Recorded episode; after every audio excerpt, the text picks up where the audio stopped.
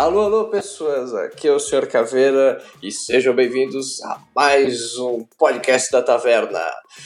Eu queria falar hoje dizendo que eu sou um eterno aprendiz. Aqui é o Flávio e POO também pode ser Programação Orientada ao Objetivo. Aqui é o Gustavo e sim, meu primeiro programa foi Hello World. Aqui é a Pamela e eu também escrevo Portugal. Olha aí, muito bem, galera, muito bacana. Estamos aqui para o nosso terceiro episódio. Depois de recebermos feedbacks, a pessoa, o pessoal falar muito bem, alegrar nós todos, estamos aqui para mais um episódio na sua timeline. E hoje a gente vai falar sobre linguagens de programação é, para galera que está começando, para galera que está começando, tá entrando agora, que não manja muito, qual a linguagem que a gente começou, por onde começar, é, para você que ainda não tem muito essa pegada, certo? Então vamos descobrir tudo hoje. Vem com a gente! Bom, uh, eu queria começar o dia de hoje então já perguntando e abrindo para todo mundo. Qual a linguagem que você começou para você escolheu para iniciar? Que justificativa você teve? Se você escolheu, alguém escolheu para você? Como que foi isso aí? Se o foco dessa linguagem é para aprendizado? É uma linguagem convencional? Como é que foi isso? Então, eu, a minha linguagem, a linguagem que eu iniciei, foi escolhida por mim, pelo meu curso. Eu fiz um curso técnico de dois anos, informática. E eles começaram pelo Portugal, que é uma linguagem mais para fim educacional, né? Mais para aprendizado. Uhum. E é isso. Olha aí, muito bom. Eu comecei no Portugal também. É, eu acho que alguns de nós vão começar no Portugal aqui, né? E eu é. também comecei no Portugal, olha só.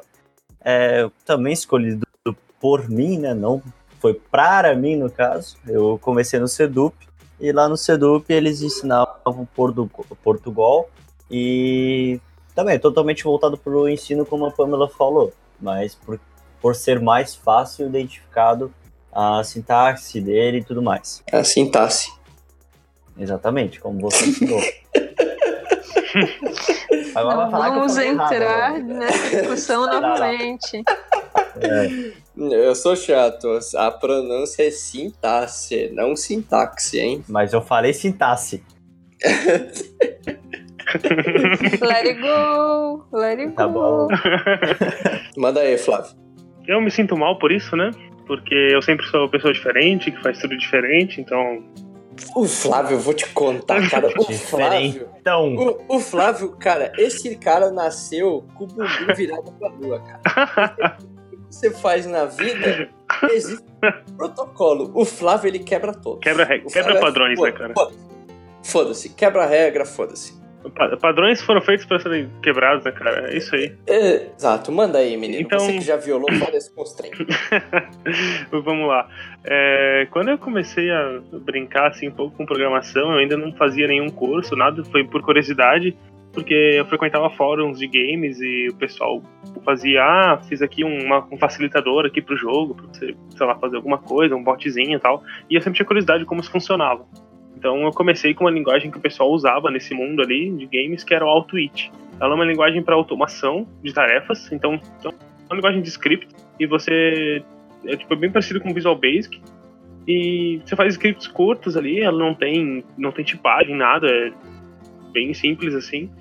E eu comecei com isso. Então, tipo, eu ainda não tinha uma base de lógica de programação, que era um algoritmo. Eu comecei me enfiando ali, brincando. Uhum. Uh, a justificativa para isso foi isso aí, né? Eu queria entender como que funcionava esse mundo, tipo, de, ali dos games que o pessoal brincava fazer botzinho, ou fazia uma ferramenta lá pra, tipo, verificar quais são os monstros que vão tentar o mapa, eu não sei, desse tipo de coisa. Então eu queria entender certo. como esse tipo de coisa funcionava. E aí, como eu comecei com essa linguagem. Depois que eu entrei em cursos, né? Entrei em faculdade, ou até antes, quando entrei em curso técnico, curso de capacitação, também comecei ou com Portugal, que é uma pseudolinguagem, né? Não é nada, não é uma linguagem de programação, é uma pseudolinguagem. Ou então o próprio Visual G, que na verdade é uma ferramenta que você programa Portugal, né? Mas ele é um pouco diferente. Ele é, ele é a ideia. É, ele é a ideia. Um pouquinho, é um pouquinho diferente do Portugal que a gente aprende no curso ou faculdade, mas ele basicamente você vai conseguir compilar o Portugal ali. Então você vê a coisa funcionando. E é isso aí. Muito bom. Uh, eu comecei também é, um pouco diferentão nesse caso. Mas assim, eu, eu não sei se eu considero ou não, porque, tipo, quando eu realmente comecei a aprender programação no curso, é, comecei no mesmo que o Gustavo, eu comecei com Portugal também. Mas antes eu me aventurei é, com aquela linguagem do Game Maker. Tipo, o Game Maker é uma plataformazinha para você fazer jogos e ele tem uma linguagem própria para você é, arrastar e soltar componentes tal, para você fazer esse tipo de coisa. Então eu comecei um pouco por ali, assim, não sei se isso conta, eu acho que eu tinha uns 10, 12 anos quando eu brincava com aquilo. Era legal porque desenvolvia bastante a lógica de programação, então é, eu, eu procurava bastante na internet e via que era legal para você desenvolver a lógica de programação, e como eu queria desenvolver jogos, para mim era perfeito, para mim era o que eu gostava. Claro, depois quando eu cheguei, comecei a fazer um curso de verdade, comecei justamente pelo Portugal, acho que isso é bem bacana. Aí depois fala que o Flávio é diferentão, né? Mas também aí, ó, aí, ó. Não queria dizer nada, né? Mas. Ah, mas, mas assim, eu, eu fui diferentão, mas só um pouco. O Flávio é que é o diferentão geral. Ah, tá bom. Tá bom. Léo julgador, Léo julgador. É, tá julgando Só a pessoas. ponta, né? Só a ponta. É, Só olhando pro nariz. mas No, no dos outros é refresco. É, É assim que a gente conhece as pessoas, gravando É. podcast. Esse é o Sr. Caveira, né? Ah, mas ah, a parada que eu vejo é que, assim, é, de justificativo, eu acho que ficou bem claro pra mim do porquê usar o Portugal. Acho que além da facilidade da linguagem, por ela trabalhar com o português, é que acho que inglês, quando você está começando, se você, por exemplo, eu não tinha base nenhuma de inglês, era algo muito difícil, assustava demais a gente. Então, você via qualquer código escrito em uma linguagem inglesa, aquilo para você parecia o fim do mundo. Então, é uma linguagem que fala o português, eu acho que aproxima muito mais de você conhecer a linguagem de programação. Não sei se vocês sentiram a mesma coisa que eu. Sim, senti bastante isso também. E é até porque ela é uma linguagem bem fácil, né? Como ela é praticamente o que a gente fala e bem estruturadinha, ela é bem simples de tu pegar e entender. Exato. Eu acho que isso é bem, bem bacana. É, entender ali a parte de estrutura, como é que funciona a programação, as condições, tal, um pouquinho de lógica. Vai entrando nesse mundo pelo Portugal ali, é bem facinho. Muito bem. E o que vocês acreditam que foi a maior dificuldade para vocês quando vocês estavam começando a estudar programação? É, eu já vou emendar e falar que para mim uma coisa que era muito dificuldade assim era eu olhar para aquele if, aquele se, aquele para, aquele repita, aquele enquanto e eu ver aquilo numa aplicação real, sabe? Eu não conseguia ver tipo eu olhava para aquilo olhava para tipo, tá, mas como é que o Facebook foi feito usando isso? Eu não, eu tinha essa dificuldade de, de olhar como as coisas eram feitas ao meu redor e assimilar aquilo com, é, com, com a linguagem de programação que eu estava usando. Assim. Então eu ficava assim, pô, que eu estou usando um C, um comando condicional? Para que eu estou usando esse para?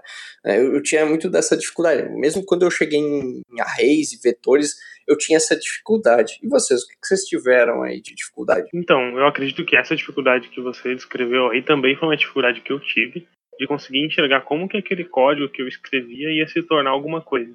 Mas até, assim, vou um pouquinho antes disso, uhum. que a, minha, a primeira dificuldade que eu acredito que eu tive foi o que é programação. Ah, tipo, eu entrei num curso de programação meio que de cabeça, sem saber o que que era. Então o pessoal falava, ah, a gente vai usar Delphi aqui, vamos fazer programa. Eu ficava tipo, beleza, mas o que que é Delphi? Tipo, o que que é programação? Ah, como é que eu tá. crio? Como é que eu crio um sistema? Tipo, pra eu associar depois, pesquisando tal, que, tipo, de, escrevendo códigos em uma linguagem, tipo, uma segunda língua, digamos assim, eu conseguiria criar telas e criar rotinas, tipo, é, algoritmos, né, sequências de passos. Uhum. Isso era muito abstrato para mim. Então, acho que essa foi uma das primeiras dificuldades assim que eu tive, era compreender esse mundo. E depois, né, tem essa própria dificuldade que você fala, que é entender como que o if, né, como que o for, tal, entra na, vira algum sistema. E também a dificuldade do inglês, né? Por isso que eu acredito que o Portugal ajuda bastante para quem não não domina muito inglês ainda, que era o meu caso, né? Hoje em dia eu domino um pouquinho mais, mas não é perfeito, né? Não, acho que ninguém é. Então, hoje em dia é melhor, mas quando eu comecei não tinha muita noção de inglês tal, e o Portugal, né? Na época eu usava Visual G, que era essa ideiazinha, era um programinha que executava o Portugal. Então, até como a Pamela falou, Portugal ele era bem descrito, né? Então, tipo, você tem uma parte para colocar o nome do programa, uma parte para colocar as variáveis, uma parte para você colocar o início e ali você escrever seu código. Então ele representa bastante a nossa linguagem falada, digamos assim, né? Porque você coloca se, tal condição, então. Então acho que isso ajuda no começo, sabe?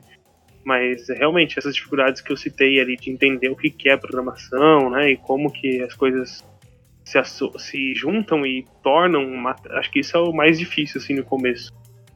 Ver como isso é na prática, né? De Exatamente. Você olhar numa empresa, por exemplo, e você dizer, ah, é, esse cara usou um for, um para, para resolver o problema dessa forma. Eu acho que isso é bem constante mesmo.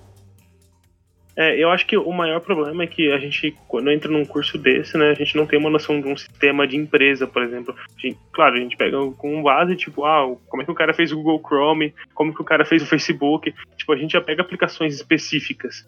Então, Sim. talvez, Sim. talvez se a gente pegasse uma, um sistema de uma empresa ali, de gestão comercial, qualquer coisa assim, eu conseguisse assimilar melhor as coisas, mas a gente sempre tem como base sistemas mais específicos. Gran- grandes, né? É, Sistema de isso. locadora, né? Clássico. Lanchonete. Lanchonete. Olha aí, muito bom. Então, eu tô com caveira, né? É, a minha foi uma das minhas dificuldades também, é entender como aquilo, todo aquele emaranhado de código e letras e palavras iam virar um código, ia, desculpa, ia virar um programa que as pessoas iam usar e tudo mais. E as- acho que às vezes ainda quando tu tá aprendendo uma linguagem nova, que tu não consegue situar, saber bem a estrutura dela, tu também fica um pouco perdido. Mas antes disso, é, eu tive bastante dificuldade com a lógica. Eu acho que as estruturas e tudo mais eu entendia bem, mas como transformar aquele problema em um código, eu acho que era a minha maior dificuldade.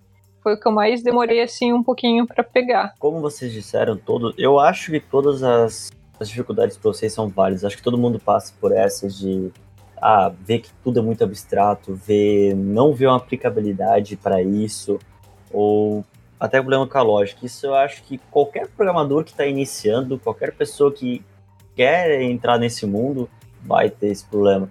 O meu problema foi justamente que vocês colocaram esse ponto, foi justamente isso, mais um monte de coisa. O inglês também, como o Flávio falou, me pegou bastante. E eu acho que a, a parte mais difícil que se tem na programação é quando tu deixa de fazer aquele, aquela receitinha de bolo. E chega pra ti, o professor chega, ó, tem esse problema, resolve. Beleza, tem esse problema aqui, tu vai seguir esse passo, esse passo esse passo. Aí tu vai lá e consegue. Agora, quando tu pega um problema e tu se depara com o problema e tu tem que pensar na solução, o que pode estar causando, eu acho que é a partir daí que começa a ficar difícil, de fato, o, a pessoa que está iniciando ver que o buraco é bem mais embaixo. Mas é justamente isso. Acho que todos os pontos que vocês falaram, realmente acho que isso pega bastante para a pessoa que está realmente começando. E foi o que pegou para mim também. É, Eu queria emendar aqui também para vocês e ver, tipo assim, é, a Pamela comentou assim de tinha dificuldade de transformar aquele problema em código. Eu acho que isso é, é comum e isso aconteceu comigo também, embora eu não tenha comentado, não tenha lembrado disso. É, mas vocês passaram por aquela, aquela parte de, de estudo que você é, lê o, pro, o problema, daí você faz as entradas, aí você faz as saídas, você faz resumo, aí você monta a tabela, daí você descreve como fazer, aí depois você começa a programar. Eu tive, tive isso que o, pessoal, acho que até, não corrijam se eu estiver errado, mas era uma metodologia que até o professor lá que a gente teve, ele criou assim, tipo, com cinco, seis passos para você descrever o problema, separar ele, aí você começar a implementar. Acho que o Gustavo talvez passou por isso. É, Sim, bem assim mesmo, é bem assim mesmo. não sei É, quando... também passei, também Ah, passei. passou. É, Pô, eu porque- programava no papel, né? e Isso, exato. Não É, era no computador. Famoso Exato. Exato, exato. E eu acho que até o fato de fazer as coisas no papel e não no computador, eu acho que entrava dois pontos para mim. O primeiro deles é que me afastava de, de, de compreender, assim, porra, eu tô escrevendo código basicamente em português, né, um pseudo-português, e tô escrevendo no papel. Pô, mas como é que eu vou trabalhar numa empresa, sabe? Eu sempre me colocava, assim, indo trabalhar numa empresa e eu não conseguia achar, né, é, como era isso. Acho que essa foi uma dificuldade, assim, claro. Depois, com o tempo, você vai, vai passando, você vai descobrindo um pouco mais, você vai vendo como são feitas as coisas. Mas no começo, eu acho que é bem ruim mesmo. É, você vai se acostumando, na verdade, né? Uhum. daí vai pegando problemas cada vez maiores, cada vez piores, e daí tendo que solucionar. Batendo a cabeça na parede, ficando um pouquinho. aí você aí vai só lá. É. A gente se acostuma, né? Se adapta. É. Eu, eu queria aproveitar aqui e emendar. Meu querido Gustavo, você que, você que é o nosso pesquisador aqui, o pessoal. É, a, Pam, a Pamela. Ô, louco! A- a Pamela- Só que não. A Pamela também, a Pamela também é pesquisadora, é claro, mas o nosso querido Gustavo, ele é um pesquisador específico deste podcast, porque ele se preparou. Então, meu, meu, meu querido Ah, amigo, ah, ok. Entendi. meu, Peraí, deixa, eu- deixa eu quitar aqui. A minha não foi de nervosismo ou qualquer coisa, não. Foi é, só. meu querido, essa, é, essa aqui eu vou pedir essencialmente para que você nos explique, para o pessoal que está nos ouvindo e eventualmente não conheça ou já tenha começado com outras linguagens, descreva como é a sintaxe do, do Portugal, né, lá do Visual J. Você que pesquisou, você que foi atrás e trouxe pra gente. Sim, co- como todo bom pesquisador, eu abri o Google aqui, né? Essencial.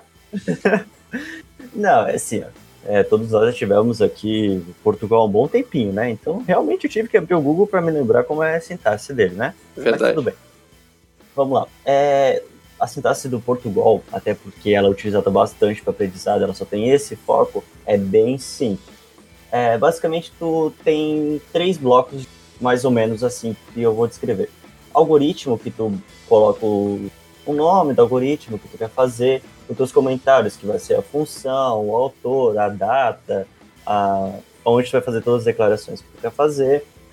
Aí tem que instanciar as variáveis, que eu não sei se cabe explicar agora, Léo, acho que isso fica para um próximo podcast, né? É, eu acho que a gente pode ir mais a fundo, o pessoal pedir. Acho que aqui a gente pode ser mais sucinto nesse momento. Beleza.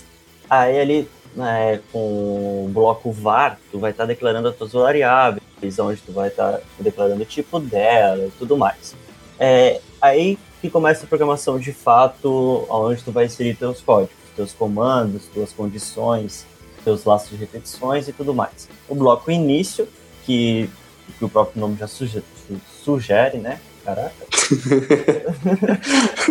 tá difícil, tá difícil. É, sugere, que é aonde vai começar o início, onde começa o teu, teu código. E o bloco final algoritmo, fim algoritmo, que é onde ele diz que acabou seu algoritmo. Basicamente é isso. A gente tem todos os, os laços de repetição, todas as condições, que tornam tudo traduzido para o português. O if, o enquanto, o para. É isso aí, eu acho que É isso esse é aí. o básico do, do Portugal em si, né? Muito bom. A Pamela também deve ter pesquisado alguma coisinha aí pra trazer, né? Sim, pesquisei igual o nosso pesquisador master ali, né? No Google. Abriu o Google.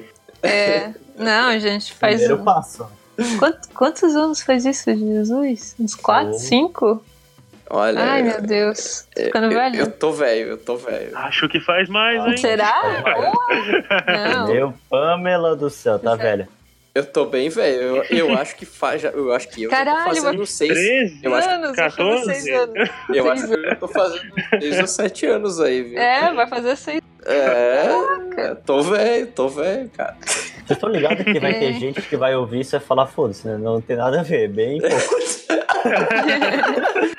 Mas, é- mas, aí, mas eu acho que aí nesse ponto é bem legal, porque, por exemplo, assim, tem dois pontos bem bacanas dessa tua fala, Gustavo. O primeiro deles, é, a linguagem em Portugal continua intacta, ou seja, se a gente aprendeu hoje, alguém pode pegar e começar a linguagem em Portugal e vai conseguir aprender, porque ela Uhum. viu que a gente passou. E o segundo ponto é de que, tipo, a gente passou seis anos, a gente tá no mercado, a gente trabalha, então, tipo, se alguém começar e seguir os nossos passos, teoricamente a pessoa vai conseguir. Vai conseguir ficar na. né? Aí é de cada um. Não sei, não. Aí, aí vocês estavam dizendo que eu sou julgador, mas ó, agora quem tá julgando é vocês. Eu tô. Não siga nossos passos. Não, não. Era melhor ter sido veterinário, né? O Flávio. É, Olha, é. Ah, é, isso é bem legal que o Caveira citou, porque esses tempos, uma amiga minha que faz engenharia civil veio, chegou para mim assim, ô Gu, tu é programador, né? Eu falei, sou. Então, eu tô aprendendo programação na faculdade. E é um tal de Portugal Visual G aqui. Aí eu, caraca, até engenharia civil aprende isso. Pra, justamente o que o Léo falou. Depois de seis anos, sete anos, ainda continua sendo a forma de ensino que em faculdades, em qualquer técnico, eles ainda ensinam. Então, realmente, concordo Sim. contigo, Léo. E, e, vale lembrar que essa, a sintaxe do Portugal, eu acho que é que nem andar de bicicleta. Você aprende uma vez, você nunca mais esquece, sabe? Só tem que lembrar de como funciona, mas tudo bem. É, exato. Bom, mas continuando ali, né?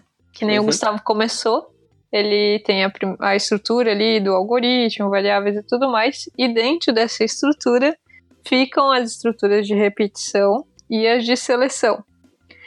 As estruturas de repetição são o enquanto, daí você bota a sua expressão, faça, faca, né?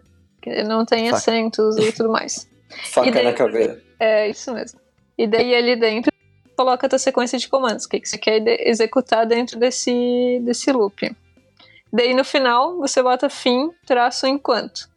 Pro para é quase a mesma estrutura, só que é para a variável de o valor inicial até o valor final que você quer. Daí o faca de novo, desculpa. Ou até o valor final, o passo de incrementação e o faca de novo. Daí as sequências de comando, okay. o fim para e tudo mais. Daí a terceira estrutura é o repita, que ele vai entrar primeiro no, nos seus comandos e daí depois ele vai verificar a expressão lógica. Então vai ser repita os comandos até a sua expressão lógica.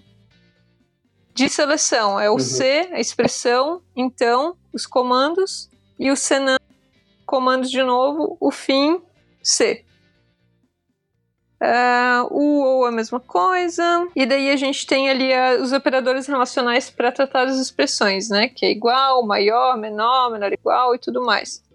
E as expressões uh, desculpa, os operadores aritméticos para cálculos e tudo mais, que mais, menos, vezes, dividido, e o mod para resto de divisão inteira, e é uma coisa bem legal. Olha aí, muito bom. Flávio, o que você tem aí acrescentado a sua, toda a sua diferença na vida?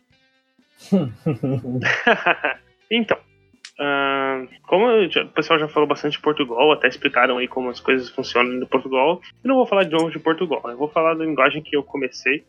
E assim, se a comunidade dessa linguagem fosse um pouco maior, tivesse como o pessoal procurar mais conteúdo tal, eu até recomendaria como uma linguagem inicial. Porque eu acho ela bem divertida, porque você coloca o código em, em um arquivo só, você vai fazer um script de um arquivo, e você consegue executar isso e, tipo, e ver, ah, criar uma tela, você consegue criar ali, um, colocar algum texto e dar um ok, e ele gravar isso em um arquivo, ou te perguntar alguma coisa, fazer alguma tarefa. Então ela, você consegue ver as coisas acontecendo. Então acho que é legal para começar isso. Porém, a comunidade dessa linguagem, que é o AutoIt, ela não é tão grande. Eu até hoje não conheci ninguém pessoalmente que já usou essa linguagem. Só conheci pessoas online que já usaram. Então, eu não acredito que seja algo muito usado ainda e a comunidade não é tão grande tal. Então, para se alguém quer começar por isso, vai sofrer um pouquinho. Mas certo. é bem legal por, por esse fato, né? Que você já consegue. Ela é simples, consegue ver as coisas na prática. E assim, ela não é uma linguagem tipada, então, para quem não conhece muito, é tipo as variáveis, que é onde você armazena valores temporariamente, vamos colocar assim para ficar mais fácil. É, geralmente elas têm tipos né, de dados. Então, tipo, uma variável só vai aceitar um valor inteiro, que é um valor numérico de zero até infinito positivo ou negativo, mas sem números decimais. Uh, ela tem variável que é do tipo real ou double ou float que aceita valores decimais. Variáveis do tipo string, caractere, que aceita caracteres, aceita texto. E nessa linguagem não tem isso. Você consegue jogar um texto numa variável que antes tinha um número e jogar um número numa variável que antes tinha um texto. A única coisa você não vai conseguir somar um texto com um número, lógico vai dar problema, ela provavelmente vai juntar o texto junto com o número, alguma coisa nesse sentido. Mas ela não tem essas restrições de tipo. E você também consegue criar telas, você usa uma ferramenta externa para isso, para criar tela, ela te gera código, você copia o código da ferramenta externa, joga no seu script e manda compilar. E aí vai executar normal. Beleza. É, queria comentar também que da linguagem que eu comecei, é, tinha algumas coisas que me chamam a atenção. É, principalmente que hoje tem uma linguagem até da Google, ela é mais voltada para você realmente aprender lógica de programação, que aquelas linguagens de você arrastar e soltar coisas na tela. É, basicamente essa era a linguagem do Game Maker que eu usava. É basicamente você pega, arrasta, dizendo, ah, eu quero que esse objeto se mova para cá, para cima, para baixo, quero que ele faça tal coisa. Então era bem nessa pegada aí. De certa forma é um pouco parecido com o que o Flávio estava falando, assim. Acho que talvez o que me diferencia é que no, no, caso dele ele dá, escreve os comandos e aqui você arrasta e solta, né? O objetivo aqui é mais só a lógica, estritamente. E aí você também estava focado mais só em joguinhos. Isso pode ser, é, essa linguagem do Game Maker pode ser bacana, e tem também a do Google que eles disponibilizam online. É bem bacana para você pegar a lógica de programação, onde você basicamente só diz pro personagem para qual lado ele vai mover e uma açãozinha básica que ele vai fazer. Mas acho isso bem, bem interessante assim de se trabalhar. É, eu queria saber agora de vocês, é, para qual linguagem que você foi depois? Se foi fácil se adaptar, como é que foi isso? E aí, Pamela, o que, que você tem para colaborar com a gente? Então, a linguagem que eu fui depois foi Java, que é uma linguagem, né, é, em relação ao Portugal bem mais complicada, mais complexa e tudo mais, mais completa. Até uhum. porque o Portugal não é uma linguagem, né, é uma pseudo-linguagem. Perfeito.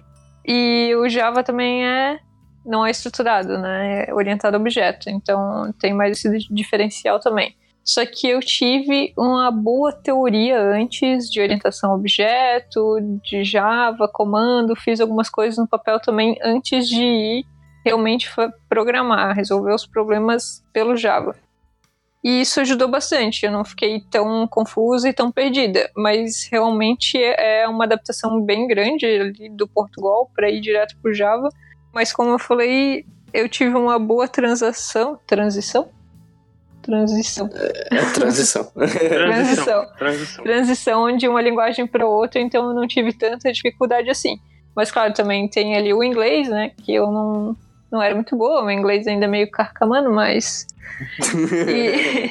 É inglês das ruas. É, inglês é das ruas. Street. The books on the table. Street English. Street English. então teve mais esse dificultador. Mas tirando isso, deu para aprender bem legal sobre a linguagem. Muito bom. Do you speak English? Explico. Saúde. mais ou menos, mais ou menos isso, né? É, mas Muito bom. É, sem falar que a gente ainda aprende Java né, na faculdade, né? Até por ah, ela sim. ser de código aberto. Então.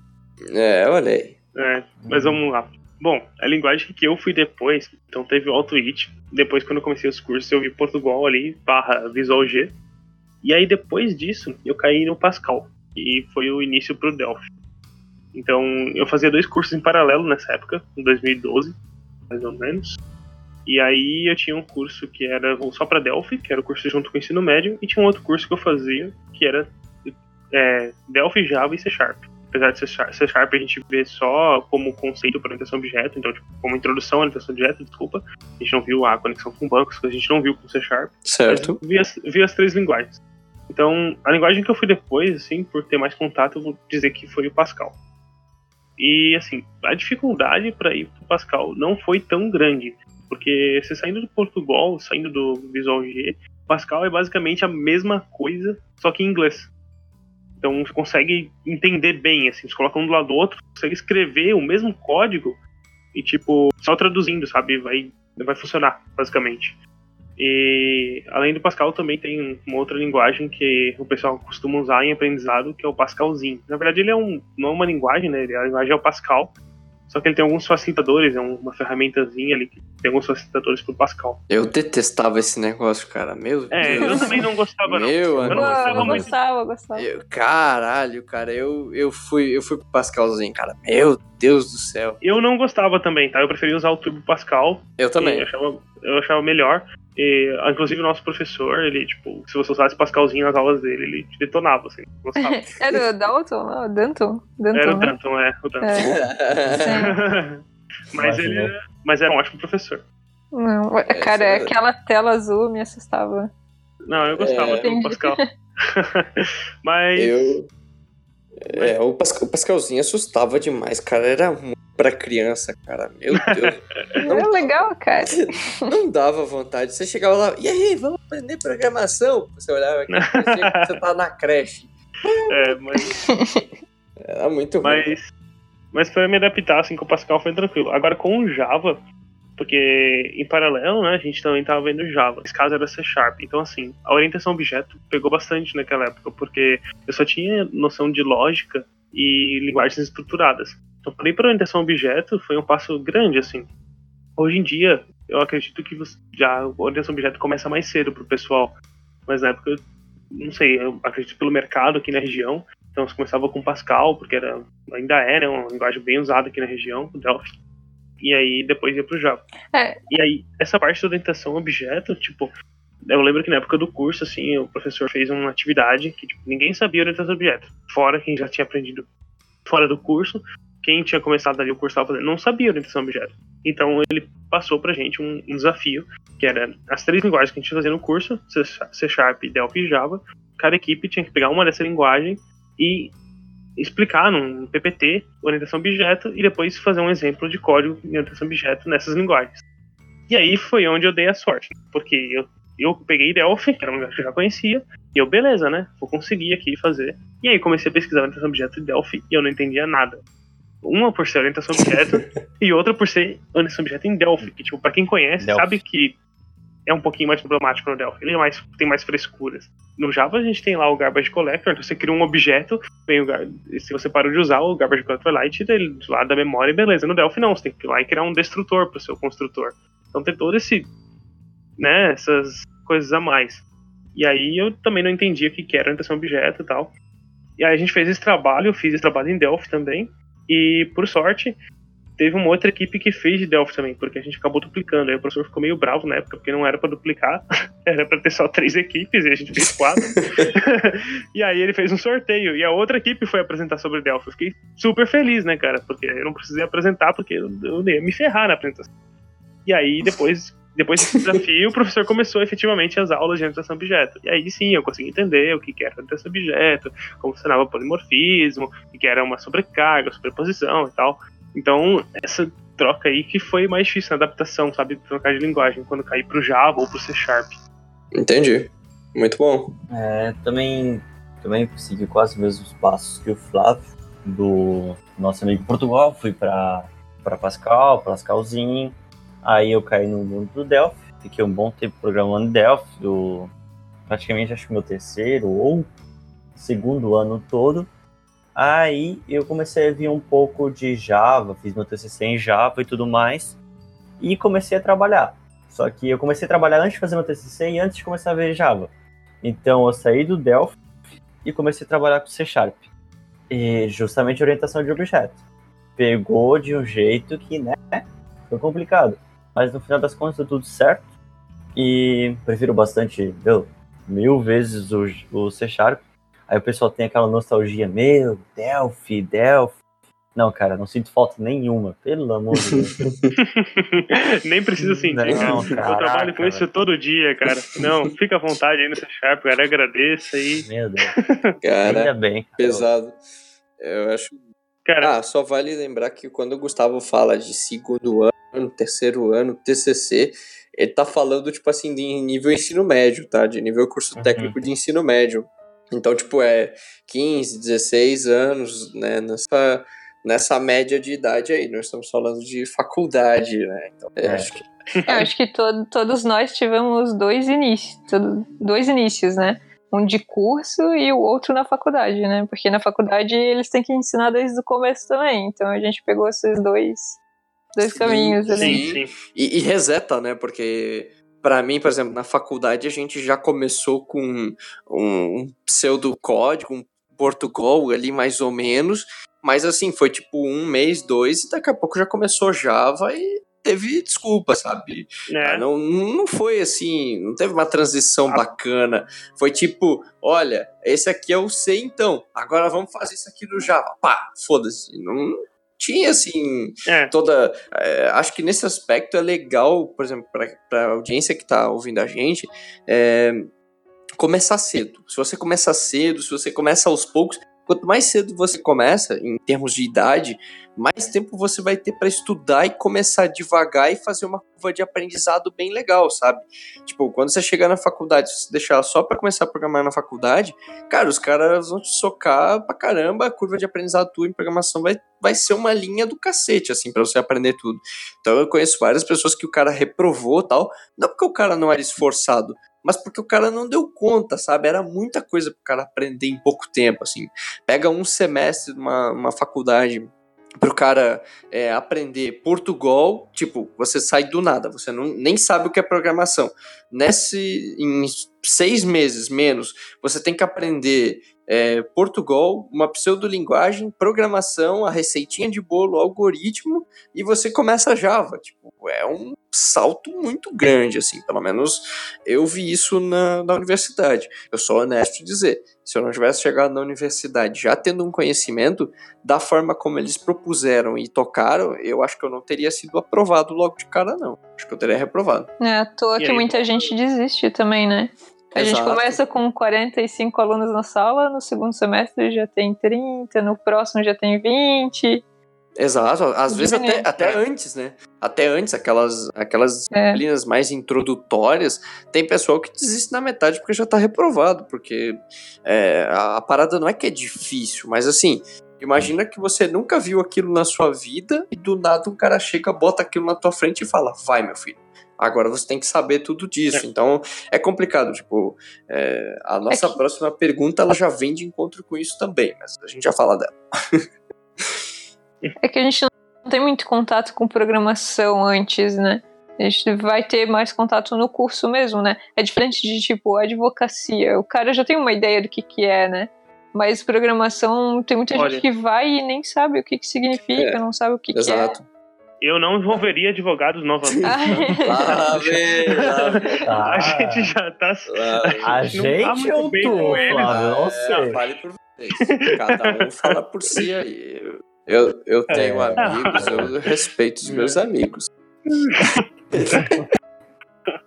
Mas assim, Mas- é, acho que o que eles estão falando é bem importante, porque assim, quando você não sabe nada da programação, você começa a aprender alguma coisa, você vai para uma primeira linguagem, né, para essa linguagem que a gente está discutindo agora, que é, a Pamela foi pro Java, o, o Gustavo, eu e o Flávio, a gente foi pro Pascal. É, essa primeira linguagem é tudo novo, é tudo muito difícil. Depois que você já manja bem dessa linguagem, para você ir para uma próxima vai ficando mais fácil, cada vez mais vai ficando mais fácil essa curva de aprendizado, porque daí começa a mudar basicamente a sintaxe da linguagem, o propósito dela, mas a receita de bolo você já sabe fazer.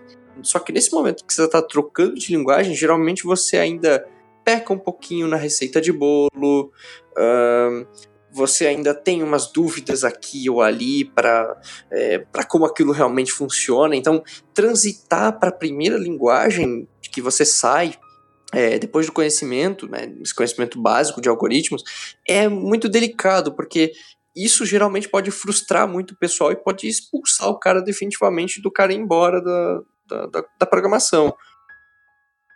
Puxando uma coisa que o Gustavo falou lá no começo, né? Que é a parte que, beleza, receita de bolo, algoritmo básico você sabe fazer. Mas depois vão te jogar um problema. E aí, opa, isso aqui não tá no meu notepad que eu anotei. E Exato. agora? É, eu Exato, faço? exatamente. Então, tipo, isso é uma coisa que você só vai adquirir com experiência. Tipo, talvez experiência de trabalho, experiência de mais de um curso e tal. Mas não é uma coisa que. Não tem jeito. Você não vai saber, tipo, vão te dar um probleminha aqui. Ah, isso se resolve assim. Agora te dá um problema maior. Como que você resolve? Ah, eu não sei. Até aqui eu sei fazer, Exato. mas e depois?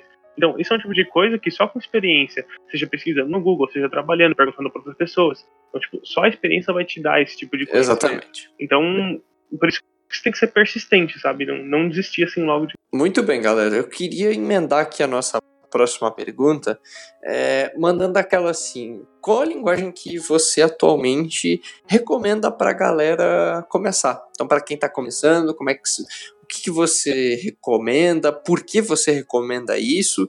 É, e também, se puder explicar um pouquinho, né?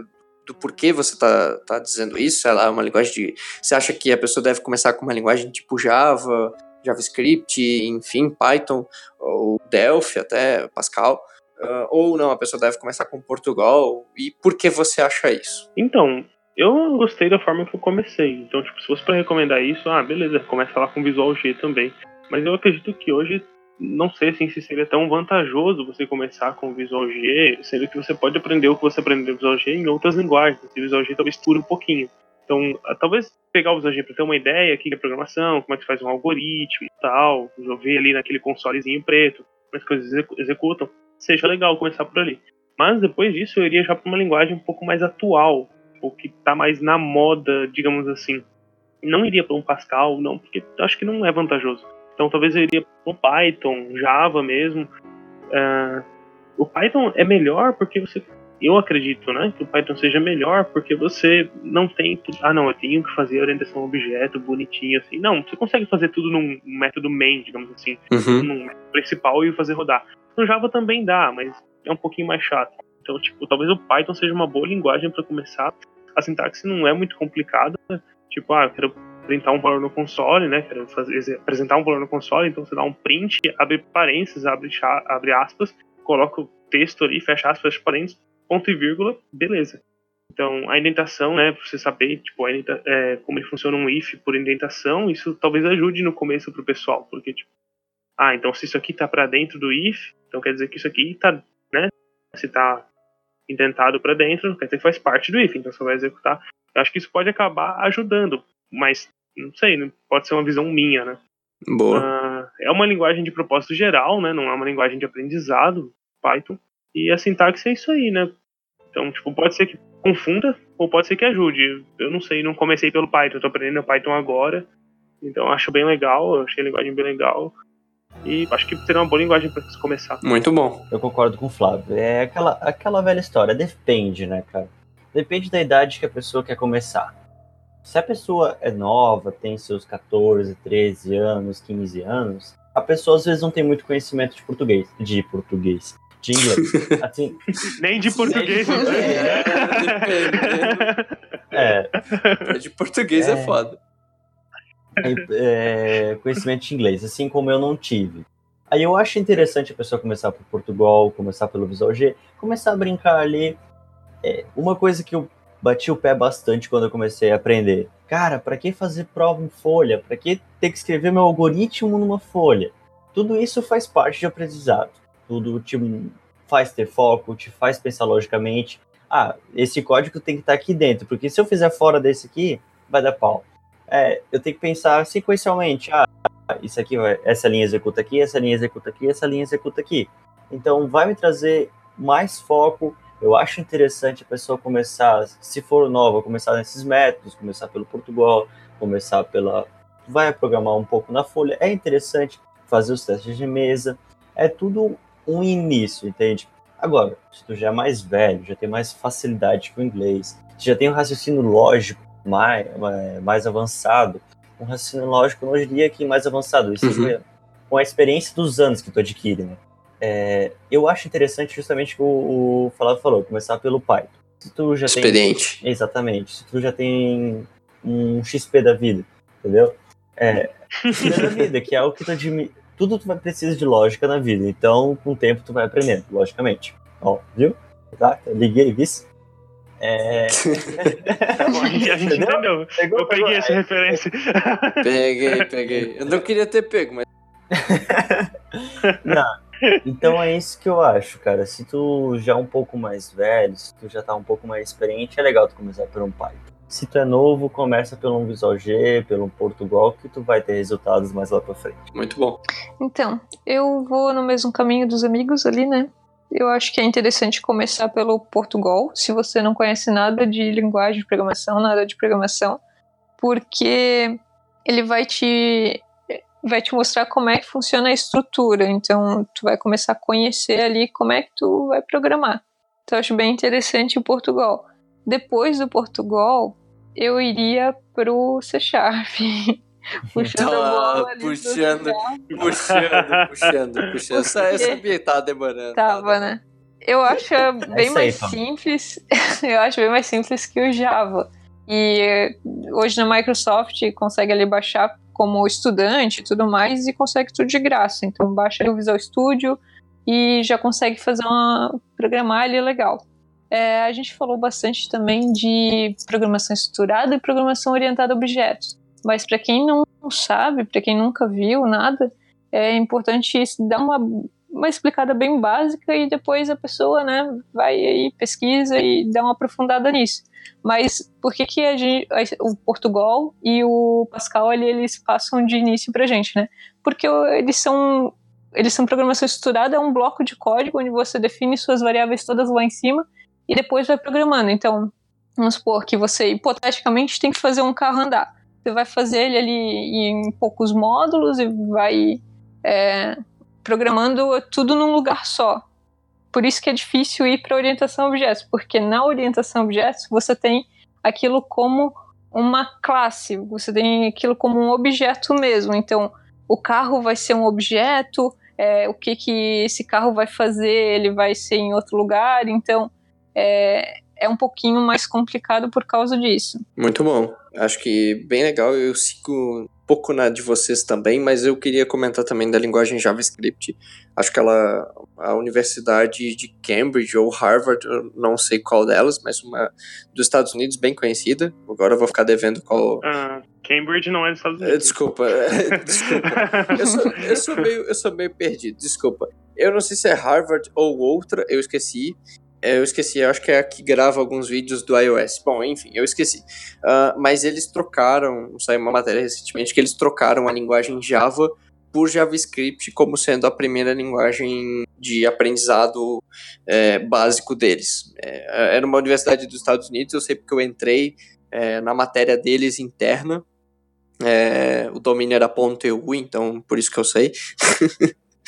Ah, foi Stanford. Ah, foi. Bom, obrigado. Acho que foi Stanford. Isso. Stanford é que também grava os vídeos de, de iOS. E, e assim, eu achei bem legal porque eles escreveram todo um documento bem formatado, bem legal. Se eu achar, eu deixo o link aqui no post para vocês, é, explicando certinho é, por que eles escolheram fazer essa mudança é, e tudo mais. O JavaScript é uma boa linguagem para você começar, o Python também, é, mas assim, elas são linguagens que são é, dinamicamente tipadas. O que, que isso significa? Significa que você não, você não precisa dizer é, que a sua variável tem um tipo de dado. Então, é, isso pode ser muito bom no começo para você focar mais no aprendizado em si da lógica. Isso também é um negócio que eu tinha dificuldade, assim, você às vezes não sabia qual era bem o tipo de dado e tudo mais, então isso pode ser algo bom para você aprender, né, começar também. E o legal do JavaScript é que você pode aprender um pouquinho do HTML, um pouquinho do CSS e ver o seu site né, você fazer um, um sitezinho, então você vê é, de forma mais fácil também uma interface visual. É, então acho que eu também iria para o JavaScript por esse argumento, assim, de você ter essa rápida acessibilidade. É, mas um outro ponto que eu defendo tanto do JavaScript quanto do Python, e se aplica também a outras linguagens, PHP, que no Brasil também tem bastante comunidade, é ter uma linguagem de comunidade. Focar em linguagens que tenha comunidade, tenha pessoas que possam te ajudar. Você vai aprender uma linguagem, entra nos grupos de Facebook, LinkedIn, cara, pesquisa na internet, vê onde tem pessoas. Grupos de usuário, né? GitHub. Exato. Exato, GitHub. É, GitHub, grupos de usuários, como do Java tem o Guji, né? Oh, sim. Java. Exato, exato. Tipo, quanto mais você entrar e se interar com essas pessoas, tem gente que é meio pau no cu. Fazer o quê? Paciência, o cara é meio babacão, o cara não vai te ajudar, o cara é um. Tem, tem, tem. Tem. Mas, tipo assim, se você for. Ah, você não pode ser babaca de chegar lá querendo cagar a regra. Não. Seja uma pessoa humilde, de boa. Você manda uma pergunta: Ó, oh, pessoal, tô fazendo aqui um algoritmozinho, tô aprendendo, tal, tô com essa dificuldade. Tem um pessoal que vai te ajudar, alguém vai te dar uma força, né? Então é bom você também ter esse contato com as outras pessoas. É, uma outra linguagem que eu também indicaria que vai numa uma, uma lógica parecida com a do Python é o Ruby. Acho que o Ruby também é uma linguagem bem boa para uma pessoa que está começando, mas no geral eu categorizo essas linguagens também muito na ideia de idade o que, e o que você quer para você. Por exemplo, quanto tempo você quer entrar no mercado, qual o seu foco, se você tem um foco mais comercial, você às vezes não quer entrar muito nas nuance, sabe? Não que eu não estou dizendo para você esquecer tudo, esquecer algoritmos, esquecer tudo e focar em entrar no mercado. Não, você precisa ter o básico. Mas se você está mais importado nesse momento em entrar no mercado, ter uma posição de trabalho, acho que é legal você entrar numa linguagem de programação já convencional para já ir pegando o dia a dia. Se você é, quer ser um pouco mais pesquisador, quer é, estudar um pouco mais os algoritmos, como funciona, e até não manja muito de inglês, coisa assim, quer começar mais devagar, então comece pelo Portugal. Acho que isso pode ser bem bacana também. É, pra, só para complementar ali, fiz o papel de pesquisador aqui e realmente é Stanford. Uhum. Tá? Ah, eu já tinha feito o papel de pesquisador. Olha aí, ó. muito, oh, bem. muito bom. Então é, é Stanford, Cambridge, nem nos Estados Unidos é. Falei errado. Isso, Cambridge é da Inglaterra. É, per perdão, eu. Da eu, Terra da Rainha. É, eu misturo Cambridge com alguma Inglaterra outra. Inglaterra da Rainha. Não, Terra da Rainha. Terra da Rainha. Ah, mas Inglaterra da Rainha. Olha só. Olha. pegou, pegou? Pegou essa peguei, edição. Peguei, peguei. Boa, garoto. É isso aí, garoto. Só 50%. Muito bem. Piada interna não vale, hein? É, piada é, não, interna não, não, pode no não podcast. Vale. É, foi mal, foi mal. Muito bem, senhoras e senhores. a gente está caminhando aí, o podcast está bem animado, a galera está bem bacana. Uh, e agora eu queria saber de vocês uma perguntinha para ajudar o nosso ouvinte, né? Que é como alguém que está começando pode se destacar é, o que vocês fizeram para ganhar algum destaque, como saber se você já está pronto para entrar no mercado de trabalho, como saber se você já está num nível bom de conhecer uma linguagem, como é que você pode medir isso, o que, que vocês fizeram para saber se você estava legal para poder entrar no mercado, é, como é que vocês fizeram isso? E que dicas vocês podem dar para as pessoas para elas se destacarem e, e, entrarem no mercado com bastante, com bastante gás aí. Assim, dizer que tu tá certamente preparado, que tu tá pronto pra batalha, é complicado, porque acho que nem eu sabia, né? E eu acho que o principal fato de tu saber se tá preparado ou não, se tu tá no caminho certo, é tu entrar em fórum, pesquisar problema de pessoas. Ah, entrei aqui no Stack Overflow, vi que essa pessoa tá com esse problema. Vou quebrar a cabeça aqui, vou sentar e vou ver se eu consigo ajudar ela. Se tu conseguir ajudar as pessoas, se tu conseguir descobrir problemas e resolver, eu acho que tu tá no caminho certo, tu pode começar a, a buscar um emprego, buscar um estágio. Aí tá um ponto interessante que eu gosto também, bastante. Tu começar cedo, começar um estágio, um estágio tu aprende bastante, principalmente porque tu é um estagiário, não é cobrado como um funcionário de fato, não tem toda aquela responsabilidade e tu começa aprendendo, começa de baixo e vai evoluindo. E, Muito bom. E para se destacar, o que eu faria, o que eu fiz, o que eu tento fazer até hoje é tu ter bastante curiosidade, ser um cara que corre atrás das coisas, que pesquisa, que tá toda a vida se atualizando e, e acho que é isso aí, cara. Tem que buscar, digamos assim, conhecer um pouco de tudo. Tu, com o tempo, um, um dia tu vai precisar se especializar, tu vai precisar se focar em alguma coisa. Mas de começo, conheça de tudo um pouco, SQL, a linguagem que ele escolheu para seguir, conheça um pouco da linguagem que a empresa trabalha e tudo mais. Eu acho que isso faz fatos para se destacar. Ser proativo. Acho que essa é a palavra certa. Muito bom. É, assim, eu vou pegar essa pergunta aqui, na verdade são duas perguntas, né? Que é como alguém está começando pode se destacar e como que eu sei se eu estou pronto para o mercado. Vou responder primeiro a segunda pergunta, porque ela já está mais voltada para essa parte de programação. E a primeira pergunta eu vou responder depois, mas com um foco mais voltado em como você se destaca na empresa, tipo, como que eu, eu pelo menos como que eu tento fazer isso. Então, assim, para saber que eu estava pronto para o mercado, eu o que, que eu busquei? Eu já estava fazendo dois cursos, tinha terminado um curso deles já, o do ensino médio ainda eu estava fazendo, então eu já tinha uma boa base de Delphi e eu sentia mais confiança em Delphi do que no Java. Tipo, o Java só tinha visto em console, não, não vi nada de tela, não vi Java para web, nada. Então no Delphi eu já estava mais familiarizado, já tinha mais. Então eu comecei a procurar empresas que trabalhavam com Delphi. Então, tipo, talvez se procurar uma empresa já que está focado na linguagem que você já conhece um pouco, seja melhor. Não, nada impede você pegar uma empresa de uma linguagem que você não conhece. Você pode ir lá e aprender também. Mas talvez começando numa empresa que já tem uma linguagem que você já conhece, seja mais fácil.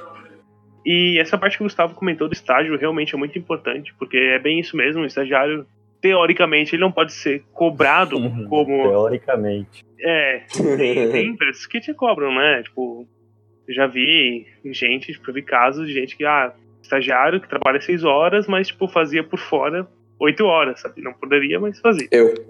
Então. Denúncia.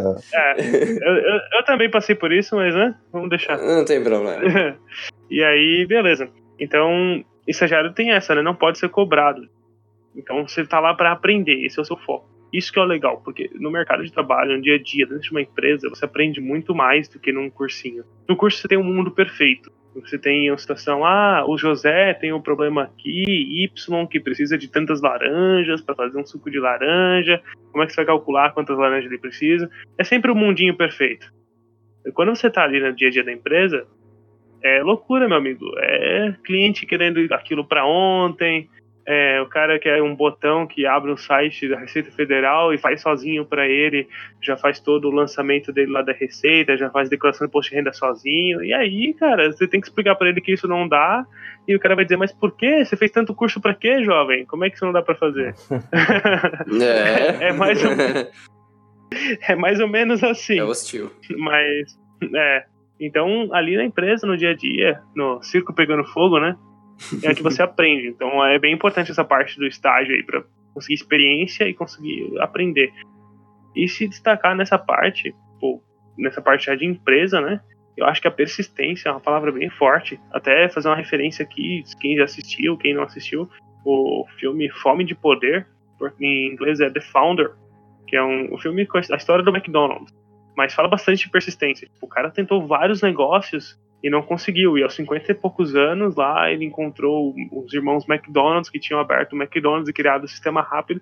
E, tipo, o cara não criou nada, mas ele pegou a ideia do McDonald's. Enrolou os caras. É, basicamente. e foi basicamente isso. Ele pegou a ideia do McDonald's dos irmãos lá e, tipo, divulgou para os Estados Unidos todo e criou várias filiais e tal. E o cara ficou, tipo, bilionário, sei lá, milionário comprou a, a, marca dos donos originais. Por uma tipo, micharia. Sim. Fez uma promessa que iria pagar royalties até o final da vida dos dois e nunca pagou porque não tinha nada em contrato. né? Não tô, não tô incentivando ninguém a ser, né? Mas, só, é, mas só contando a história do filme, o cara foi persistente, tipo, ele insistiu ali no, no negócio, tipo, ah, não dá certo um, vou pro outro tal. E isso é um pouco que se precisa, tipo, na nossa área, eu acho que em qualquer área, dessa persistência, tipo, não é no primeiro problema que eu vou parar. Então, se tem uma primeira dificuldade, não para ali, continua. É, você não precisa saber tudo, é, mas é bom que você conheça pessoas que saibam. Então, às vezes você tem uma dúvida, tipo, não sabe como resolver, procurou no Google, Stack Overflow, qualquer coisa não achou porque é uma coisa específica da sua empresa, talvez, um componente específico, é, interno e tal. Mas você conhece um carinha lá do outro setor que já mexeu com aquilo e tal. Esse networking, você conhecer pessoas, ah, conheci pessoa da faculdade que trabalha na mesma empresa que eu, que já trabalhou com isso. Você sai do seu setor, vai falar com aquela pessoa, oh, cara, você já trabalhou com isso aí. Então, tipo, networking é bem importante, até dentro da empresa como fora. Muito hum, bom. Eu acho que é isso, sabe? Pra você se destacar. E, tipo, humildade, né? Que são coisas que eu considero, pelo menos, né? Você tem que ser humilde e tem que saber reconhecer o trabalho dos outros para ser reconhecido. É acho que isso é, Muito que é bom. importante também. Muito legal. Humilde pra saber, pra saber quando pedir ajuda também, né, cara?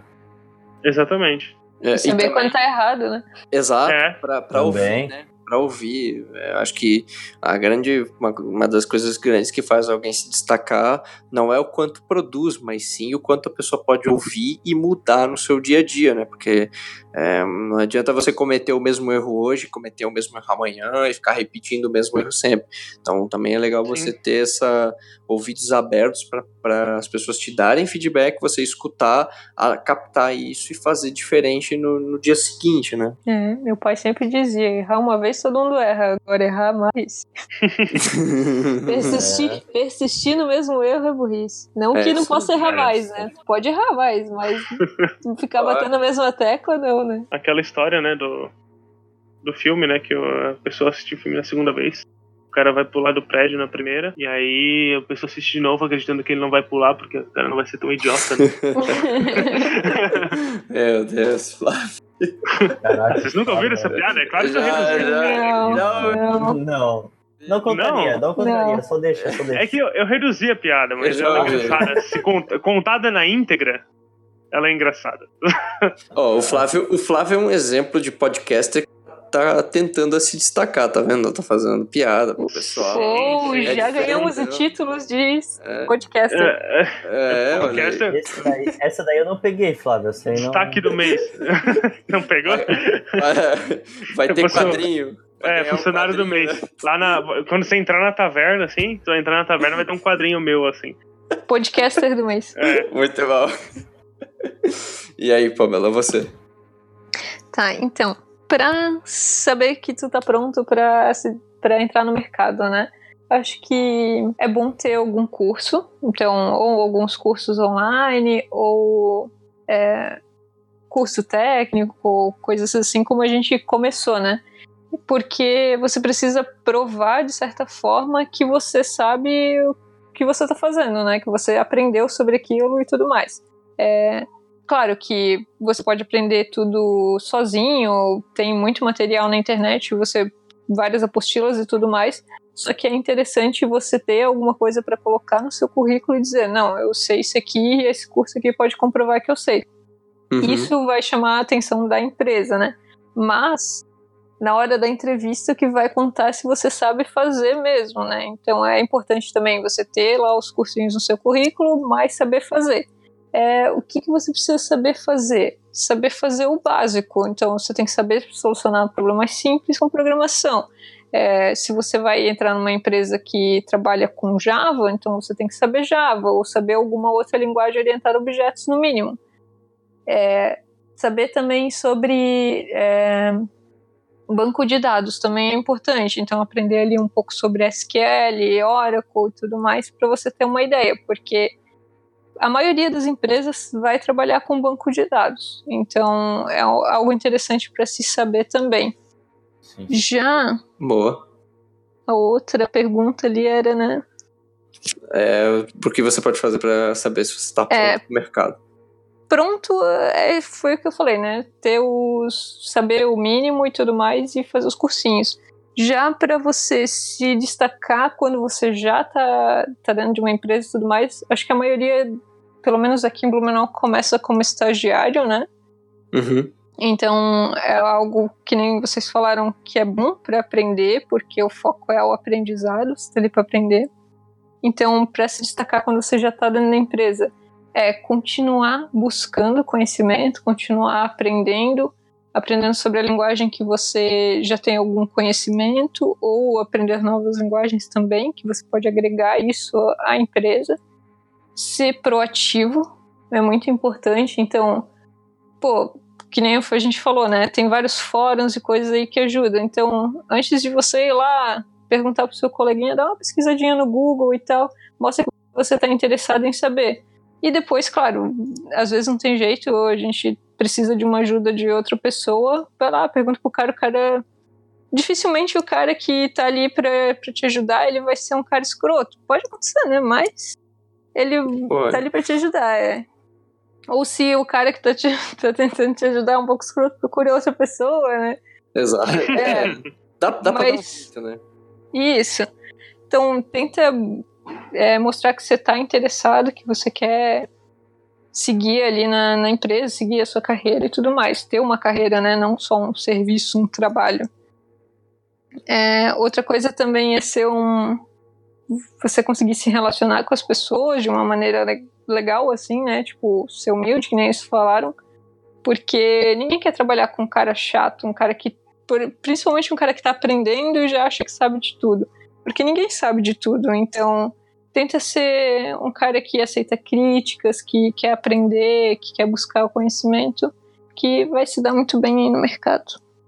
Boa, muito bom. Muito legal. É, acho que vocês falaram basicamente tudo que eu queria dizer também. Uh, a minha fala, assim, resumida de vocês. A única coisa que eu acrescentaria seria. É, cara, cria uma conta no Stack Overflow, cria uma conta no GitHub. Se você tem dúvida, que não seja dúvida. É, não existem perguntas idiotas. Existem pessoas com é, ideias e e pensamentos idiotas que quer botar em pergunta. Então, é, não faz pergunta idiota no Stack Overflow. Mas se você está fazendo um programinha, um exemplo, alguma coisa, e você está com dificuldade, pergunta lá. Posta lá, pode postar em português também, o pessoal ajuda, né? Então isso é legal também. E do GitHub, você vai ter um local que você vai poder botar os seus projetos. Sim. É, isso vai ajudar é, bastante as pessoas a saberem que você tá, tá interessado, que você também tá fazendo. Outra coisa também é, ah, você pode se destacar bastante chegando numa empresa e tendo a humildade de dizer, cara, eu conheço isso. Ah, você manja daquilo? Não, não manjo. Eu conheço isso. Ponto. Então, você já pode ser, você já vai se destacar bastante se você chegar, ter bastante humildade para falar, isso eu sei, isso eu não sei. E não ter medo de perguntar, porque a pior coisa que tem é quando você está começando a aprender, alguém te pergunta uma coisa assim: ah, você sabe tal coisa? Aí você fica olhando para a pessoa assim, você não sabe. Você fica olhando para a pessoa assim, você diz, sei. Só para tipo, ah, vou ignorar, mais para frente eu aprendo. É, uhum. né, você fica empurrando essas coisas com a barriga porque é, quando, quando você fala para a pessoa assim, ah, eu sei, é, faz o seguinte: olha para a pessoa e fala assim, cara, deixa eu tentar te explicar. Aí você pega e tenta explicar para a pessoa que acabou de te, de te explicar o negócio, explica para ela o que tu entendeu. Aí se ela disser, é isso aí, perfeito. Tu sabe que tu entendeu, tu pegou a base. Senão tu sabe que ela tem que explicar um pouquinho melhor. Isso ajuda até mesmo quem está te, te ajudando também. Então, é, ser honesto, trabalhar com essas coisas, eu acho que é bem importante nesse aspecto também. Um, para você saber se você está pronto para entrar no mercado ou não. Cara, eu acho que assim, uma das coisas que eu fiz foi começar a ir em eventos e falar com pessoas que eram programadoras e começar a falar com eles coisas técnicas. Ao momento que eu comecei a falar coisas técnicas, eu comecei a entender, eu senti que eu estava preparado para entrar no mercado. Né? Então, tipo, conhecia pessoas que já eram programadoras, já eram programadores, programadoras. Eu comecei a conversar com eles sobre alguns termos e aí eu falei, beleza, cara, tá? Eu falei algumas coisas as pessoas entenderam. É verdade, o networking, né? Bem importante. Pode falar do TDC, Flávio. Pegando um pouco dessa fala do Léo ali, tem duas coisas que eu queria comentar. Até acho que três coisas, na verdade. Uma delas é que ele falou da conta do GitHub, então, para quem não acredita muito nisso, acho que a própria história da contratação do Léo aí, do, do Caveira, é um exemplo, né? Que, tipo, ele tinha uma conta no GitHub e foi mais ou menos assim que a empresa soube os trabalhos que ele já tinha e, tipo, beleza, já sei que você sabe e contratou. Exato. Ah, do outro ponto, sobre a, é, a pergunta, né? Tipo, alguém tá te ajudando e você, não, deixa eu ver se eu entendi. Você fala e a pessoa, tipo, ah, não, não é isso ou é isso. É, geralmente quem ajuda aprende também. Então, tipo, você dizer pra pessoa, tipo, ah, não, não, eu entendi assim, é isso mesmo. A pessoa, ah, não, pera. Então aquela pessoa, tipo, ela vai saber que ela tem que melhorar a forma que ela tá explicando e tal. Então, se um dia até mesmo você for ensinar alguém, saiba que, tipo, ensinando você também aprende, às vezes até aprende mais. E mais um ponto sobre isso dos eventos que o Leonardo comentou agora no final. É, ali em abril, né, o dia 20 e 21, a gente vai estar participando lá do TDC em Florianópolis, The Developer. Olha aí, caraca. Então, eu e o Léo, a gente vai estar lá no. Eu não sei se o Gustavo vai. Também. Vai? também. Olha aí, rapaz. Olha eu não sei, aí, rapaz. não sei os dias que o Gustavo vai. Que dias, Gustavo, você vai estar lá? Ah, cara, eu quero ir na trilha do, do net, do ponto net. É sábado, ah, é tá. sábado. Tem que ver então o pessoal aí que. Eu acho. Não, domingo não tem. Não, domingo não tem, domingo não tem. É de Então quarta é a sábado. então. É sábado. Provavelmente sábado. Então, o, vai ficar ali no. Já tá ali no post o link da, do TDC para o pessoal acessar, poder ver as trilhas. E eu e o Léo vamos estar lá na sexta e no sábado. Eu vou estar na trilha de Node e de Python. O Léo, acho que vai estar em Android e Python, né, Léo? É isso aí. Então, se o pessoal quiser encontrar a gente por lá, souber quem que a gente quer, ver pelo Facebook lá, ver minha foto lá, julgar minha capa. Julga a capa do Flávio. Pode, pode julgar a capa do Flávio. Julga a capa do Flávio. É, eu não sei que dias que eu vou ainda, então quando eu souber, eu dou uma falada aí pra gente Ah, muito bom. É, isso aí. E eu acho bem legal o que o Flávio voltou, porque assim, a gente vai estar lá e você trocar essa ideia, por exemplo, para nós, para nós é muito bom, porque a gente vai ter a oportunidade de é, falar com alguém que está escutando o nosso podcast e você também vai poder falar com a gente, vai poder trocar ideias, vai dar o seu feedback, né? mesmo que você fale assim, cara, eu escutei os dois programas, não gostei muito, mas a gente vai levar numa boa. E até mesmo se você for falar de tecnologia com a gente, a gente vai estar lá andando pelo evento, circulando, né? Quem sabe até distribuindo brindes. Quem sabe distribuir. Opa! Quem opa! sabe? Spoiler, spoiler, spoiler. sabe? Prevejo novidades, hein? É, Novidades? tal- Novidades em breve? Você escutou até agora, ó, fica esperto, convida os amigos que talvez teremos aí. Muito bom. Muito bem, galera. É, a gente está chegando ao final do nosso podcast e quando a gente chega no fim, a gente faz sempre a pergunta que é a famosa pergunta saideira. É uma pergunta de boteco, que ela é uma pergunta que os participantes não sabem previamente, ou seja, a galera que não foi informada, não consta na pauta deles. É, então ela é uma pergunta justamente que é feita de surpresa, é, para que eles respondam algo que vem mais na hora mesmo, de bate-pronto.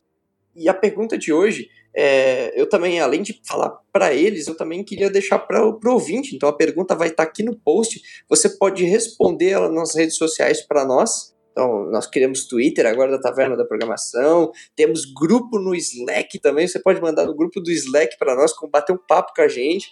No Twitter, você pode mandar no Facebook, na nossa página, você pode mandar no e-mail, contato arroba taverna da programação, tavernaprogramação.br. É, enfim, mande nas nossas redes sociais, em qualquer uma delas, e a gente vai responder, vai ler aqui as respostas para essa pergunta saideira, certo? Então vamos lá. A pergunta saideira de hoje é: como foi o seu ingresso ao mercado? E se foi fácil, difícil, se você fez teste, se rolou aí um, um desafiozinho básico de programação. E aí, galera? Então, o, eu tive várias entrevistas, né, antes de, de conseguir o meu primeiro emprego. É, até ficar uma dica aí, se você recrutador está me ouvindo, responda a pessoa mesmo que ela não passou na entrevista, porque ela está ansiosa. Boa, boa, boa. É Isso, isso é verdade, Porque cara. Isso é uma muita verdade. gente não responde. A gente diz, ah, a gente vai entrar em contato. Aí tu fica lá esperando, esperando e ninguém entra em contato. Isso é muito decepcionante, gente. Parece, que o Crush te abandonou, né? É, Tipo, parece que você foi chutado, um na Boa, É, muito tá bom, merda. muito bem. Muito Essa eu bem peguei. Essa eu peguei. lembrado. muito bem, muito bem lembrado. É, mas então, eu passei por algumas entrevistas. Vou falar da entrevista que do emprego que eu tô atualmente. É, teve, teve duas fases, foi no mesmo dia. A gente primeiro teve uma entrevista mais comportamental, digamos assim, né? Então eles perguntaram, pediram para mim definir como é que eu como é que eu, eu me como é que eu posso falar? Como eu me definia, assim, né? Quais as minhas principais características e tudo mais é, o que, que eu esperava do futuro e perguntaram também algumas questões sobre a empresa. Então foi duas pessoas, foi o diretor, na época não era diretor, era o gestor ali do desenvolvimento e o, a pessoa ali do RH, né, a moça do RH. Eles me deixaram ali na salinha, respondi as questões, depois a gente teve uma conversa e tal. E depois dessa entrevista comportamental teve um testezinho. Então a gente foi lá para uma salinha, um computadorzinho, e ele fez um teste sobre. A gente trabalha lá com C Sharp e, e .NET. Então ele pediu para fazer ou em Java ou em C Sharp, no que eu sabia. Pediu para fazer alguns Uhum. módulos e tal, umas coisinhas bem simples assim. E criação de tabela de banco de dados, soubesse mexer com SQL e Oracle. E foi isso. Muito bom. Por eu e a Pamela trabalharmos na mesma empresa, só em setores diferentes, a minha entrevista foi basic, basicamente a mesma coisa. Foi a primeira empresa que eu mandei currículo, que eu fiz entrevista e tudo mais. É, a única diferença é que a Pamela ela trabalha no desenvolvimento e eu trabalho na, na parte da tecnologia. Né? Então, na época, quem fez para mim a, a entrevista, fez todas as perguntas, que as mesmas perguntas que fizeram para a Pamela e tudo mais, foi o diretor de desenvolvimento e RH. Então, não tive com as mesmas pessoas que a Pamela, mas o princípio foi o mesmo.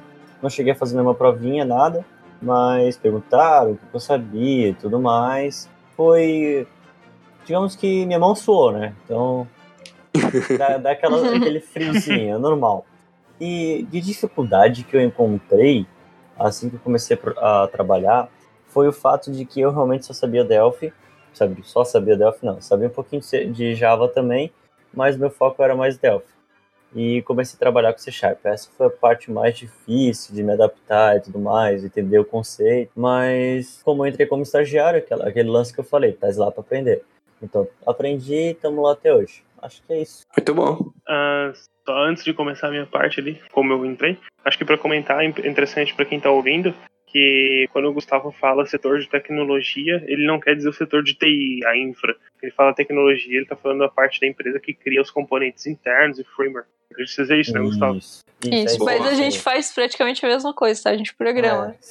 É, é, São não, farinha gente, do mesmo saco. Não que a Pamela não, não programe, é só. É que digamos que teve uma história ali que foi comprada a empresa e tudo mais. Daí. São só setores assim, diferentes, programa... mas funções Sim. iguais. É, só pra deixar claro. Programa do mesmo jeito, tudo, só que. É, eu programo, a Pamela programa em cima. É como se fosse assim, entende? É, é eu uso o que ele programa. É, programa muito bom. É. é, só, pra, só pra deixar claro mesmo, porque às vezes o pessoal pensa que tecnologia é a área de TI, né? Da infra, é. não. Exato, exato. A empresa que eu trabalho. Acho que é, é Muito obrigado, Paulo. Muito obrigado. Contextualização é bom.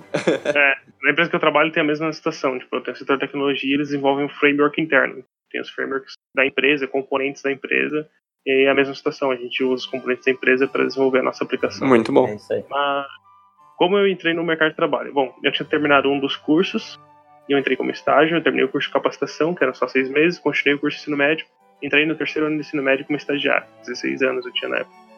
Uh, eu não fiz nenhuma entrevista, isso foi bem engraçado, porque se eu fosse um psicopata e quisesse entrar lá tirando, poderia, né? Porque ninguém me entrevistou, só, só me fizeram uma prova.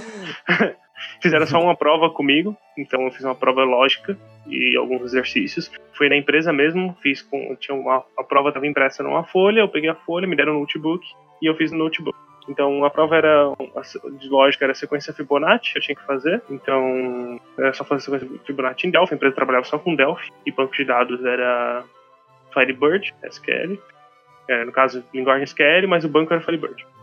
Uh, e o Delphi, no caso, eu fiz. Eu tinha essa Fibonacci e tinha mais um, um exercício que era um cálculozinho, pra, não lembro direito agora, e um outro que era conexão com banco de dados, retornar uma tabela, fazer ordenação, beleza.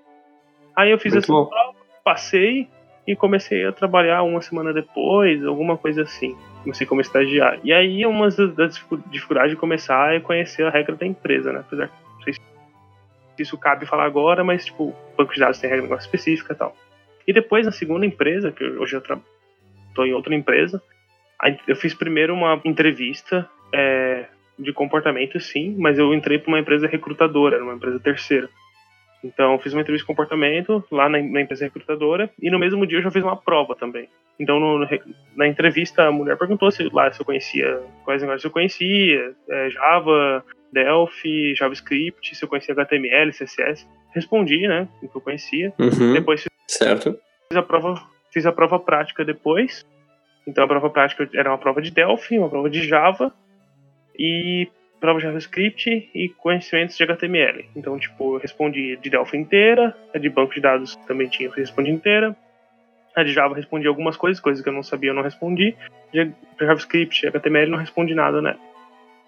Depois disso eu fui para uma entrevista na empresa ainda, que daí era com a empresa que eu fui contratado, não com a recrutadora. Aí foi uma entrevista bem estranha na época, porque era uma sala de reunião grande. Tinha, tipo, além de mim, mais uma quase 10 pessoas, tipo, a empresa a, tinha uma recrutadora da, ter, da empresa terceira, Uhum. mais as pessoas da RH da empresa e mais tipo analistas ou gerentes. Tava bem cheio assim, fiquei meio assustado. Hoje em dia eles mudaram a forma de entrevista da empresa porque isso assus- assustava, sério, assustava tipo, o candidato.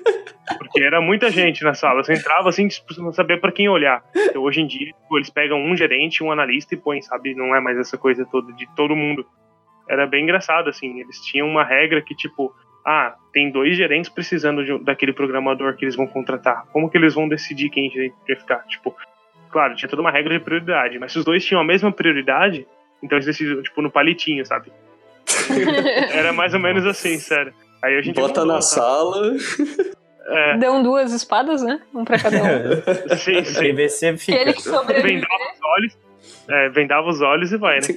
Não, hoje em dia mudou esse sistema deles lá, então tipo, já é bem diferente. Mas é isso aí. Ainda bem. Foi assim que eu ingressei. Muito bom, muito bom. Todo mundo falou. Ah, bom, o meu ingresso ele foi bem bizarro porque eu quase não desisti de ser programador. É, foi por um fiozinho, na verdade. Eu quase fui trabalhar no Senai como suporte. Não tô criticando nem falando que quem trabalha no Senai é ruim ou coisa assim, mas não era o que eu queria fazer. Acontece que chegou no momento da minha vida que eu mandei um monte de currículo por aí. É, eu sabia mais Delphi da- das coisas. Ah, e eu não encontrava uma empresa legal que fosse. Todas as empresas que eu encontrava, elas até falavam: ah, você é um cara legal, mas você mora muito longe. Ah, você é um cara bacana, mas a gente quer um cara que trabalhe é, seis horas. Eu não podia trabalhar seis horas porque eu estudava de manhã e só podia é, trabalhar à tarde. E aí eu basicamente estava desistindo quando eu peguei e falei: ah, beleza, vou fazer entrevista no Senai. Fiz. É, e no dia que foram me ligar, eu acabei recebendo ligação da empresa onde eu trabalhei por três anos. Ah, foi também no mesmo esquema de fiz uma provinha, tive, mas a minha foi um pouco diferente. Eu tive uma provinha de uma semana que eu, eu recebi um programinha para fazer, tive que fazer em uma semana. Eu fiz e um determinado dia ligaram para mim e falaram: "Cara, você pode vir aqui na empresa?" Aí eu fui até lá. Eles pediram para eu explicar o programa, tal. Expliquei e fui contratado a empresa era pequena na época, tinha tipo tr- três pessoas contando comigo, então era o chefe, um programador e eu. Depois essa empresa cresceu tal. E para a segunda empresa que eu fui foi bem. é, como o Flávio comentou antes, não é que é estranho, mas é que assim.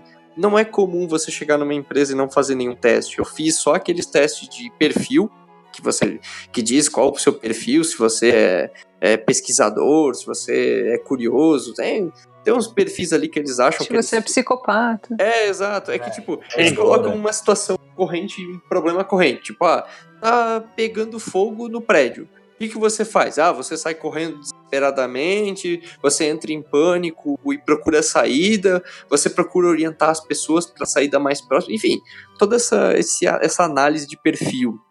Então eles fizeram isso, e o que o Flávio comentou antes de ter o GitHub, isso foi algo muito bom para mim, porque eu cheguei lá, eu mostrei o meu GitHub, a empresa onde eu trabalho trabalha com Java, então é, eu cheguei lá e falei, cara, nunca- trabalhei com JSF, com, com Prime Face, mas já tinha contato com JSP, então eu consegui mostrar para eles as coisas que eu tinha no meu GitHub, é, de, de Java e de outras coisas de programação que eu já tinha feito, e isso passou bastante moral, assim, do que eu falava e do que eu já tinha feito, e acabou que fazer um teste, fazer uma prova não foi necessário, assim, foi, foi algo que eles conseguiram confiar na minha palavra, assim. Fora que eu tinha pessoas ali de dentro que estudavam comigo e também já me conheciam. Então, essa, esse tipo de coisa, assim, começa a aliar, né? Network com... O Léo chegou lá, botou o GitHub na mesa, assim, ó, tá aqui meu GitHub, é isso aqui, ó. Quem quer, quer, quem não quer, diz aí. Quem dera, quem dera. Mas é que, assim, é, a verdade é que chega um determinado momento em que, é, se você já tem toda essa base, assim, até na própria conversa, sabe? Eu comecei a conversar com uma pessoa lá, o cara começou a falar os termos, eu falava também, eu entendi, eu explicava os termos pro cara, então, tipo, meio que rolou uma prova, mas já lá no momento, sabe? O cara falou assim, ah, aqui a gente trabalha com banco de dados é, Postgres. Ah, beleza, nunca trabalhei com Postgres, mas já conheço MySQL, é, sei que funciona assim, dessa forma, já mexi com isso. Ah, beleza, legal. Então, é, tu vai fazendo essas associações e vai ficando fácil. Então, acredito que o teste ele é só uma forma de tu saber se tu tem um básico, porque é, não tem, assim, é meio que uma caixinha de surpresa. Você vai tratar alguém pra daí ver no dia a dia como vai ser o perfil do cara. Claro, pode fazer um estudo de perfil tal para ver como é que como é que a pessoa vai se sair também, né? Acho que isso também é importante. Uh, galera, senhoras e senhores, estamos chegando ao fim do nosso episódio, nosso episódio número 3. Ah, eu já tô, já tô triste agora, né? É, só daqui 15 dias nos veremos novamente, né? Felizmente. Uh, mas eu queria fazer os agradecimentos de hoje. É, e eu queria começar agradecendo primeiro a esse time maravilhoso que está aqui comigo é, à meia-noite, de sexta para sábado. A gente está gravando esse episódio. Uh, as coisas ficaram meio corridas, a gente gravou uma vez, deu problema, a gente está regravando de novo. Uh, é, queria agradecer imensamente a todos vocês por terem disponibilizado o seu tempo, estarem aqui. Muito obrigado mesmo de coração. Uh, a taverna e os ouvintes ficam agradecidos com isso. Uh, queria agradecer também a Andressa Santos, do canal É Muito Drama. Tem link no post, ela fala de programação. O pessoal que está entrando na área de TI, de programação, ela fala coisas bastante para iniciante também. É bem legal, ela tem vídeos no, no, YouTube, ela tem o, site dela, tem o Twitter, você pode falar com ela lá, pessoal, muito bacana. É, esse episódio só surgiu hoje, é, a ideia, porque eu conversei com ela, veio trocar ideia comigo e surgiu a ideia. É, ela estava falando de um programa dela, alguma coisa pro canal dela. Ela trocou ideia comigo e depois surgiu essa ideia né, da conversa com ela de fazer isso aqui. Então eu queria agradecer, tô deixando os contatos dela aqui no post, confira ali também, é um material muito bacana e pode te ajudar certamente. Uh, também gostaria de agradecer a todo mundo que uh, nos escuta por aí, você ouvinte, que está dando like, compartilha, compartilhe com seus amigos, mande para todo mundo, divulgue a gente, a gente agradece pra caramba. E é isso aí, eu deixo aberto aqui para cada um de vocês é, fazer as suas considerações finais. Bom, eu queria agradecer aí todo mundo ter participado, agradecer aos ouvintes que ajudem a compartilhar o podcast, a divulgar nosso trabalho. Uh, a gente não tem nenhum objetivo de lucro por enquanto, então ajuda aí a gente. A gente não quer lucrar com uhum. nada, então tudo de boa aqui, tudo conteúdo pra vocês. É isso aí. e, e, procura lá meu Facebook, Fábio Lozado, vai estar ali no post também. E meu GitHub também, vai ficar no post, já está ali. É, Flávio Lozado no GitHub também. Tem alguns trabalhos da faculdade que eu fiz ali, vocês podem usar como base, conhecer um pouquinho de Node, acho que tem alguma coisa de Node, de Angular 2, alguma coisa de Java, então tem, acho que a maioria ali está executando. tem, podem pegar os commits também, porque tem coisas repositórios de colegas da faculdade, que às vezes a gente faz trabalho em grupo e fica em outro repositório, então, pelos commits, acho que são acessar os repositórios públicos ali. Dê uma olhada, podem baixar, podem fuçar tudo por lá. Uh, é isso aí, ajuda a gente a divulgar. Em breve teremos brindes aí pro pessoal. Muito bom. E procurem pela gente lá no ZDC. Eu e o Léo vamos estar lá. O Gustavo também, provavelmente no sábado. Isso. Então, a gente quer ver se consegue ir com alguma forma vocês podem identificar pra gente. Mas é Olha aí. aí. Então, é Pamela Vieira em todas as redes sociais, Instagram, é Twitter, Facebook, GitHub. Não sei se é uma rede social, GitHub, mas ok. LinkedIn, estamos todos aí.